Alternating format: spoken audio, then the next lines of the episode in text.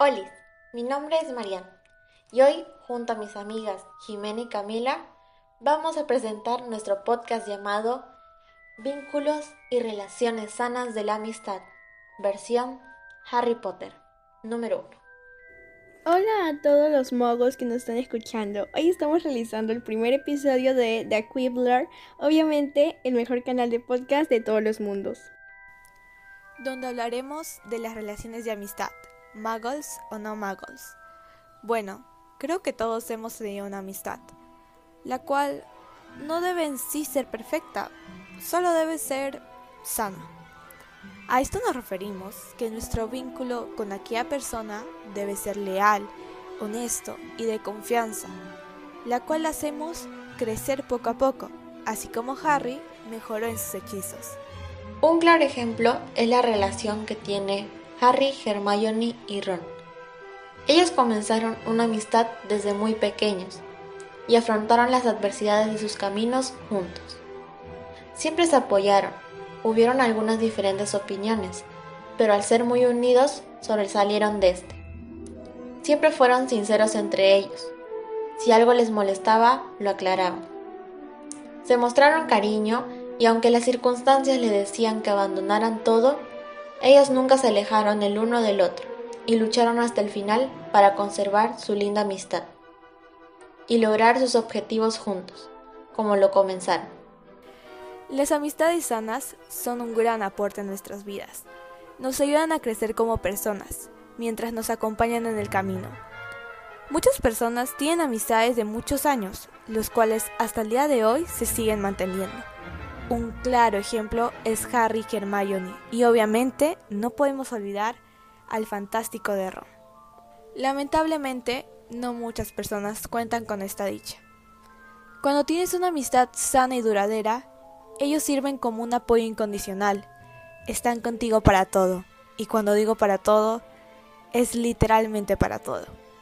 Aparte, con ellos compartes grandes recuerdos, los cuales se quedarán en tu memoria.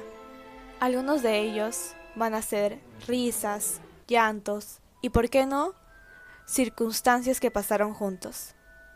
Pero ahora sí, profundizándonos más en el tema, vamos a ver las características de las amistades sanas. Las amistades sanas nos impulsan a crecer, motivarnos y evolucionar como un Pokémon. Funcionan como ese impulso que tanto necesitamos como un Slytherin necesita a su Hufflepuff. Bueno, aunque siendo sincera, mi amiga es Gryffindor y necesita su Hufflepuff. Todos necesitan a su Hufflepuff. En sí, todos merecen ser comprendidos y valorados. Eso sí, menos el que no debe ser nombrado. Ahora pasamos con la honestidad.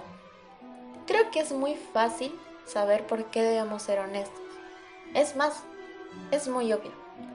Si una persona no es así, me gustaría pensar que le lanzaron el hechizo de Oblivion e hicieron desaparecer eso. Apoyo. Esto es algo que creo yo que debemos de tener en cualquier amistad siempre estar apoyando a los demás en cualquier cosa que se proponga el otro.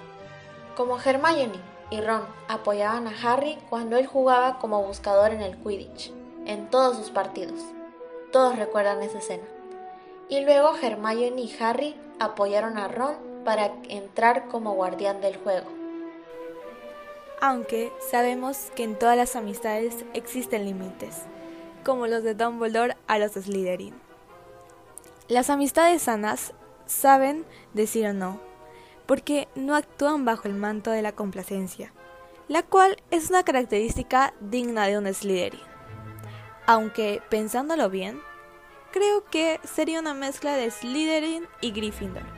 Sí, ya sé, todos los consideran casas enemigas, pero pienso que trabajarían muy bien juntos, la verdad.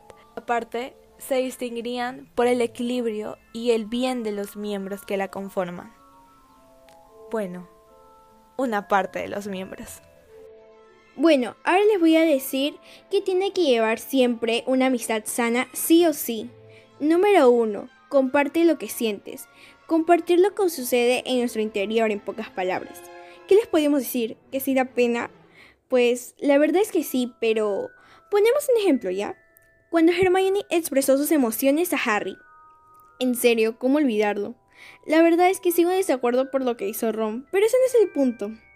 Cuando expresas tus emociones o sentimientos no genera debilidad ante la otra persona, más bien es una forma de forjar un lazo más fuerte entre las amistades. Ahora continuemos con la número 2. Permanece tiempo junto a esa persona. El tiempo es clave en todas las relaciones. Como les dije, una amistad no traes así porque sí.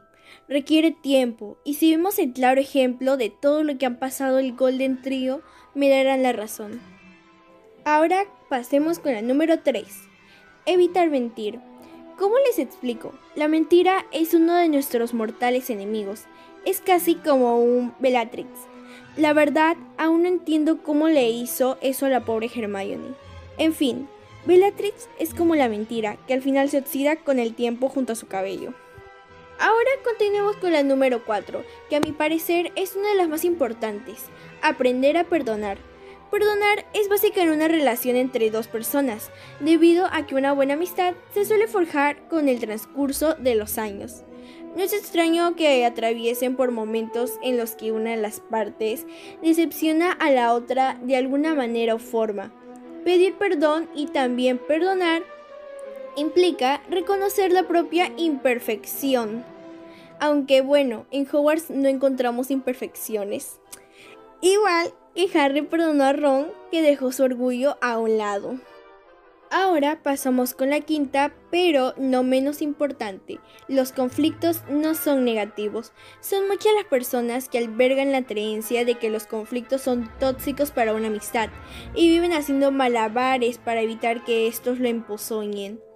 Como la segunda catástrofe que invocó el señor que no debe ser nombrado.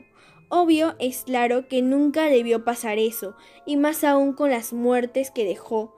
Pero amigos, eso nos dejan aprendizajes que son simplemente inolvidables, como el de Cedric Diggory, o también Remus Lupin, o también Sirius Black, o las muertes múltiples que hubo, pero todas por una buena causa, a pesar de que fueron muy tristes para esta historia y también muy tristes para las personas que leyeron o vieron las películas.